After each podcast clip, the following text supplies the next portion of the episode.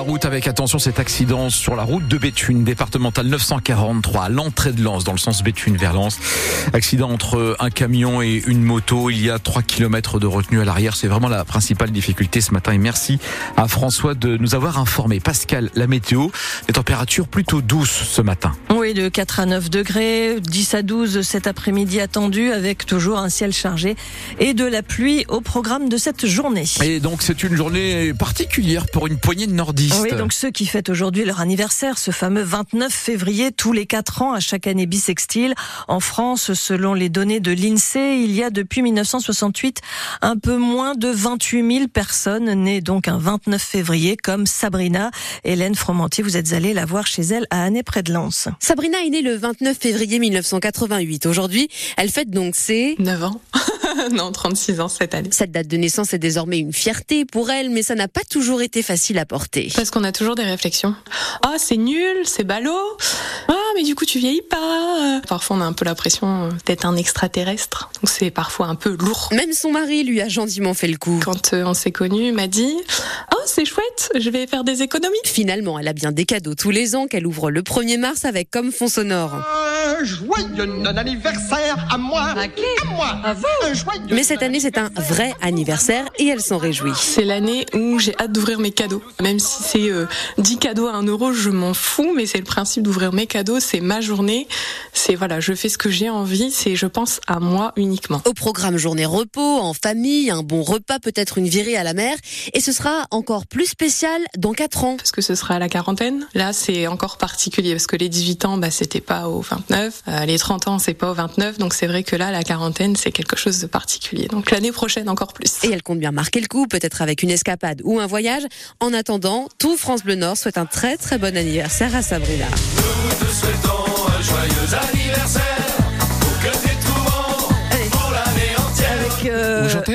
Non, ça Non, va aller, ça va aller. On souhaite également un bon anniversaire à l'acteur- Gérard Darmon, Oui. à Marion de Coutiche que vous avez entendu dans les circuits courts de Jean-Seb Lebon tout à l'heure, ou encore Arnaud qui nous appelait d'Auchel, et tous les auditeurs qui sont, qui ont la chance peut-être, ou même malchance, de naître un 29 février. Et on en parlera ensemble tout à l'heure. Des applaudissements, Pascal, hier au Palais du Luxembourg pour saluer le vote des sénateurs. 267 d'entre eux se sont prononcés en faveur de l'inscription de l'IVG dans la Constitution. 50 ont voté contre. Le texte est adopté sans modification, c'est-à-dire avec la mention de liberté garantie la- pour l'interruption volontaire de grossesse. La prochaine étape, eh bien, ce sera dès lundi, la réunion du Parlement en congrès à Versailles. Il faudra atteindre la majorité des trois cinquièmes pour l'adoption définitive de ce changement dans la Constitution. C'est aujourd'hui la journée internationale des maladies rares. Elle touche une personne sur 20 en France. Une journée destinée à sensibiliser le grand public, mais aussi les professionnels de santé. À cette occasion, la ministre de la Santé, Catherine Vautrin, présentera les grandes lignes d'un nouveau euh, plan national sur ce thème. Les secours ont abandonné les recherches en fin de journée. Deux migrants sont portés disparus après être tombés d'un bateau qui tentait la traversée de la Manche au large de Calais. Un autre a pu être secouru mais n'a pas survécu. Hier, les secours ont porté assistance à un total de 180 candidats à l'exil embarqués sur quatre bateaux malgré les conditions difficiles et une eau glacée. C'est 8h04 sur France Bleu Nord. La reprise des gînes Valdune de Tris-Saint-Léger et de Lefrancouc se précise. Le tribunal de commerce de Lille se prononcera le 20 mars sur le projet présenté hier par le repreneur Europlasma. Il est le seul candidat à s'être positionné pour reprendre la forge du Dunkerquois et l'usine du Valenciennois. Europlasma qui compte diversifier l'activité de Valdune qui fabriquait jusqu'à présent des roues pour le ferroviaire. 178 des 309 salariés devraient conserver leur emploi et 15 millions d'euros euh, seront investis pour produire notamment de l'acier vert. Alors après l'audience devant le tribunal de commerce, les salariés ont salué le projet, même s'ils ont encore des inquiétudes quant aux suppressions de postes. Philippe Liouk est délégué syndical CGT chez Valdune. Ah, le projet, euh, il reste viable et intéressant. hein. On va pas se, on va pas se mentir. hein. Il permet d'avoir un avenir euh, à Valdune, les deux sites ensemble, garder ce savoir-faire euh, unique. Tout le monde l'a- dit en audience. On a un savoir-faire unique et il faut pas le perdre. Après, je vous dis, le point noir, c'est les licenciements. On est en train d'affiner et d'essayer de faire le maximum. Et on verra. On est toujours dans la discussion. Chaque de garder, ça sera une victoire euh, supplémentaire. Parce qu'on peut pas se contenter de 130 départs. euh, c'est, pas acceptable. Donc, euh, je vais dire, même si on peut en sauver 10, 15, euh, il faut les sauver. Quoi. Chaque, chaque salarié est utile et il faut sauver les gens en fait. Philippe Liouk, délégué syndical CGT chez Valdune.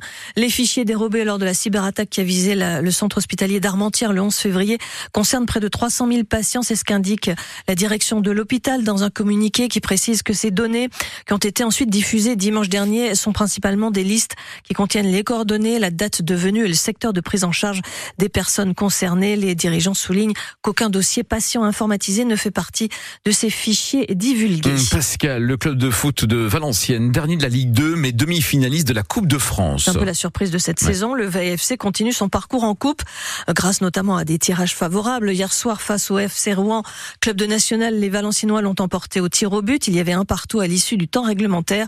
Alors quelles sont les recettes du succès du VFC pour être aujourd'hui en demi-finale de cette Coupe de France? Réponse de l'entraîneur Ahmed Kantari. Travail, déjà, c'est la première recette. Mais il y a un, il y a une chose qui est primordiale et que nous on a su faire, c'est l'humilité. Tous les tours où on est passé, personne ne nous a respectés. Quelles que soient les équipes qu'on a rencontrées en face. Des équipes de R1, des équipes de N3, de peu importe. À tort ou à raison, je l'ai déjà dit plusieurs fois, parce que notre situation au classement, bah forcément, elle n'inspire pas le respect. Mais nous, on a toujours su rester humble, on a toujours su bagarrer, y aller avec nos valeurs, les valeurs du VFC, parce que c'est pas un club comme les autres. Et on est sorti grandi, on est sorti vainqueur à chaque fois.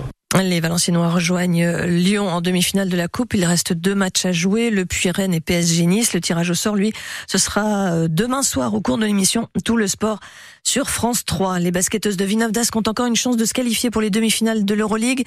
Hier soir, dans leur salle, elles ont battu les Hongroises de Miskolc 63 à 59. Tout se jouera donc la semaine prochaine, mercredi, plus précisément en Hongrie, lors du match d'appui. Et puis décidément, le play-in challenger de tennis de Lille ne lui réussit pas comme l'an passé. Le Français Benoît Paire a été sorti du tournoi dès le premier tour, battu en 3-7 par un jeune Belge. Aujourd'hui, Lucas Pouille va jouer son huitième de finale contre la tête de série numéro 1 de cette compétition, Arthur Rinderknecht, 90e au classement ATP.